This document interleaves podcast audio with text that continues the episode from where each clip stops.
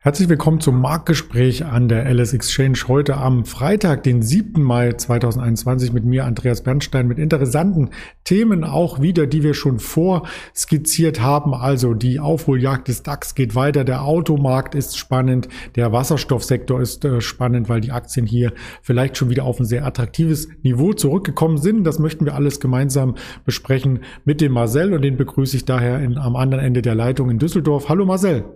Hallo Andreas. Ja, wir haben den DAX jetzt schon den dritten Tag in Folge starke gesehen und wenn man sich den aktuellen Kurs hier aufruft, so sieht man, dass der DAX an die Wochenhochs ranläuft und diese vielleicht brechen kann nach diesem, dieser kalten Dusche am Dienstag. Ist das doch eine Wohltat für die Anleger, oder? Ja, richtig. Äh, der DAX ähm, notiert aktuell bei 13.000, äh, 15.340 Punkten. Das sind äh, wieder knackige 80 Punkte fester als ähm, zum gestrigen Schluss bei uns. Ähm, Abverkäufe werden wie in den vergangenen äh, Wochen und Monaten ähm, kurzfristig wieder äh, zu Anschlusskäufen genutzt. Also so eine richtige, so ein richtiger Druck kommt weiterhin nicht auf den Markt. Und ähm, ja, auch heute sehen wir wieder äh, deutlich festere Kurse. Die Verlierer der vergangenen Tage, zu denen kommen wir gleich noch, ähm, sind heute wieder bei den Tagesgewinnern dabei. Also Schwäche wird im Moment weiterhin zu äh, Nachkäufen genutzt. Ja, für kurzfristige Trader skizziert sich das so ein Stück weit immer wie einen Fehlausbruch. Den hatten wir hier auf der Oberseite ähm, gesehen bei 15.501. Das Rekordhoch übrigens und äh, ebenso am Dienstag dann eben im Tief um die 14.840 Punkte. Das war auch ein Fehlsignal, wenn man es als kurzfristiger Trader sieht. Also wir bewegen uns in der Bandbreite 15.100, 15.330 ungefähr jetzt auf der Oberseite vor den Arbeitsmarktdaten. Vielleicht lehnen sich da einige aber auch zu weit aus dem Fenster, oder?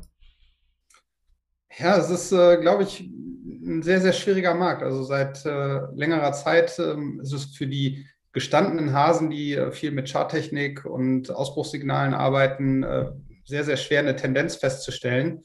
Ähm, wir laufen monatelang äh, seitwärts. Auf einmal kommt aus heiterem Himmel wieder ein Ausbruch nach oben, ähm, starke Abverkäufe zwischendrin.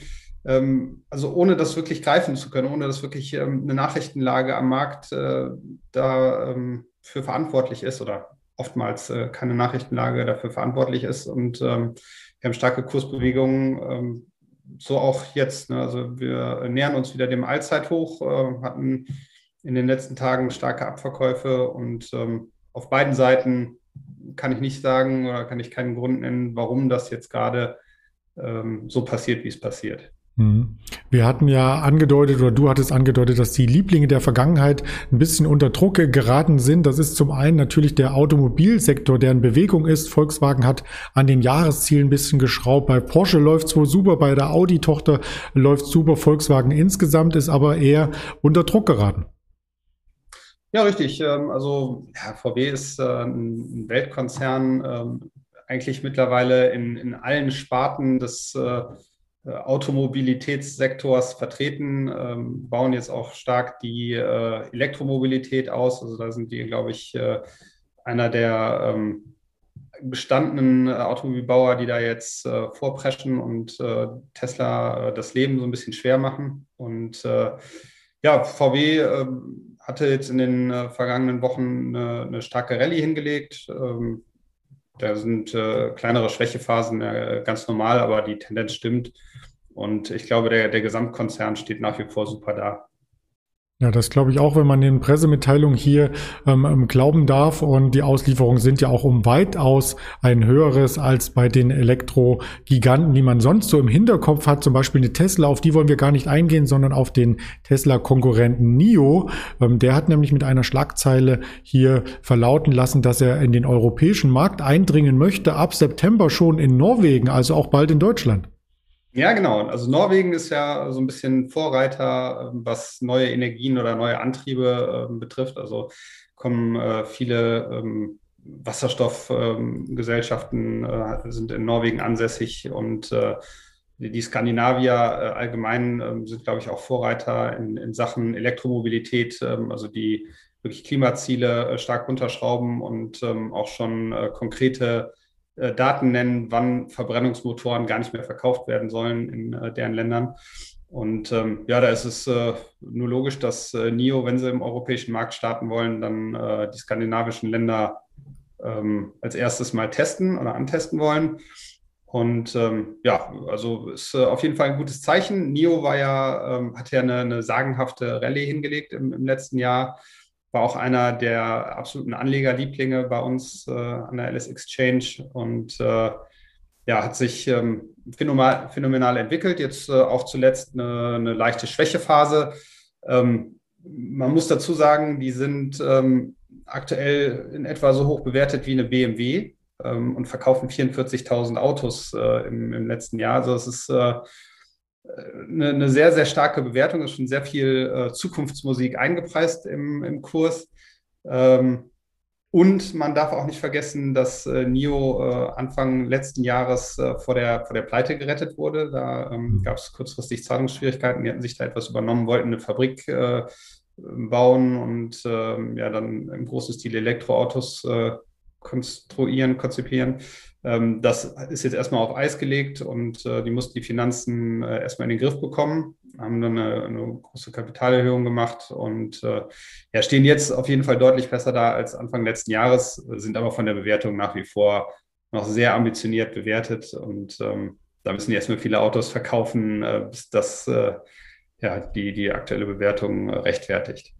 Vielleicht ist das dann ja auch eine Gemeinsamkeit mit Tesla, dass man auch dran glauben muss an die Technologie, die sich auf der anderen Seite von Tesla ein Stück weit unterscheidet, denn die neuen Modelle sollen ja eine Reichweite bis zu 1000 Kilometer mitbringen und durch ein Wechselbatteriesystem überzeugen. Also man fährt dann quasi an die äh, Versorgungsstelle, ob das noch Tankstelle heißt, das weiß man ja in Zukunft nicht, Versorgungsstelle und wechselt die Batterie aus und fährt einfach weiter. Also das ist äh, auch ein Konstrukt, was durchaus Charme hat. Ja, das würde zumindest ähm, dann äh, die Tatsache umgehen, dass man äh, ja ein Elektroauto einfach, also für, zum Laden eines Elektroautos braucht man deutlich mehr Zeit. Ähm, das schreckt viele Käufer ab, wenn die sagen, äh, wenn ich jetzt mal eine, längere Strecke fahre, möchte ich nicht erstmal eine halbe Stunde an der Tankstelle warten, bis äh, mein Auto zu 50 Prozent geladen ist. Ähm, wenn es da eine, eine, Möglichkeit gibt, wirklich ganze Batteriepacks äh, auszutauschen mhm. innerhalb von äh, wenigen Minuten, ähm, ist das auf jeden Fall ein Kaufanreiz. Und wenn die Infrastruktur stimmt, ähm, ist das eher, glaube ich, ähm, ein Zukunftsmodell als äh, die Ladestationen, äh, die dann eine halbe Stunde, eine Stunde brauchen, äh, bis dann ein Großteil des Autos geladen ist. Das stimmt. Das habe ich auch privat äh, schon erlebt, dass manchmal im Rewe dann einige Einkäufer oder Einkäuferinnen extrem lange brauchen an der Wursttheke und dann sieht man draußen, ach, sie mussten noch ihr Elektroauto vollladen und hatten alle Zeit der Welt. Dann ist es natürlich so. Aber wir wollen das Auto natürlich jetzt nicht zu schmackhaft machen. Es kostet ja immerhin ab 48.000 Euro. Also auch die Preise sind ähm, sehr, sehr stattlich. Wir wollten nämlich auf eine andere ähm, ver verwandte Thematik eingehen und zwar die Wasserstoffaktien, die ja mit Autos auch was gemein Design haben, ähm, denn das ist eine Technologie, die auch in Autos verbaut werden kann. Und diesen Hype, das hatte das Handelsblatt jetzt hier ähm, entsprechend mit tituliert, ähm, bringt uns auf die Idee, mal nachzuschauen, was denn die Wasserstoffaktien aktuell machen. Da hast du zwei Beispiele mitgebracht. Ja, richtig. Äh, also Wasserstoff, ähm, die gesamte Branche ist ähm, in den letzten ein, zwei Monaten extrem unter Druck geraten. Viele äh, von den Unternehmen haben sich im Kurs halbiert, ähm, was eigentlich auch dringend nötig war, weil äh, die Bewertungen ähm, da Höhen erreicht haben, die ja eigentlich nur noch ans, äh, an, an eine Zockermentalität äh, grenzen lassen. Also Unternehmen ohne Umsatz, ohne äh, wirkliches äh, Geschäftsmodell wurden damit hunderten Millionen oder Milliarden äh, bewertet und das kommt jetzt ein Stück weit zurück, normalisiert sich ein Stück weit, ähm, sind nach wie vor hoch bewertet. Ähm, aber ja, aktuell oder heute ähm, sieht man zumindest schon mal wieder ein paar Anschlusskäufe, nachdem äh, gestern und vorgestern zweistellige Kursverluste ähm, bei den Unternehmen waren. Und äh, ja, die, die Unternehmen, die ich äh, mitgebracht habe, ähm, sind die Plug Power, ähm, einer der, der größten äh, Wasserstoffproduzenten beziehungsweise äh, Unternehmen, die sich im Wasserstoffsektor ähm, bewegen. Und die, äh, ich glaube, IT Empower hatten wir noch äh, auf der Folie. Ähm, genau. Ja, die beiden sind äh, eben ähm, ja, bekannte Schwergewichte im Markt und äh, haben beide deutlich verloren, wie gesagt. Ähm, jetzt heute sind sie etwas fester, ähm, aber in den letzten Tagen nach wie vor auch äh, bei uns äh, Umsatzspitzenreiter und äh, ja, jetzt wieder sehr gefragt zu den aktuellen Kursen.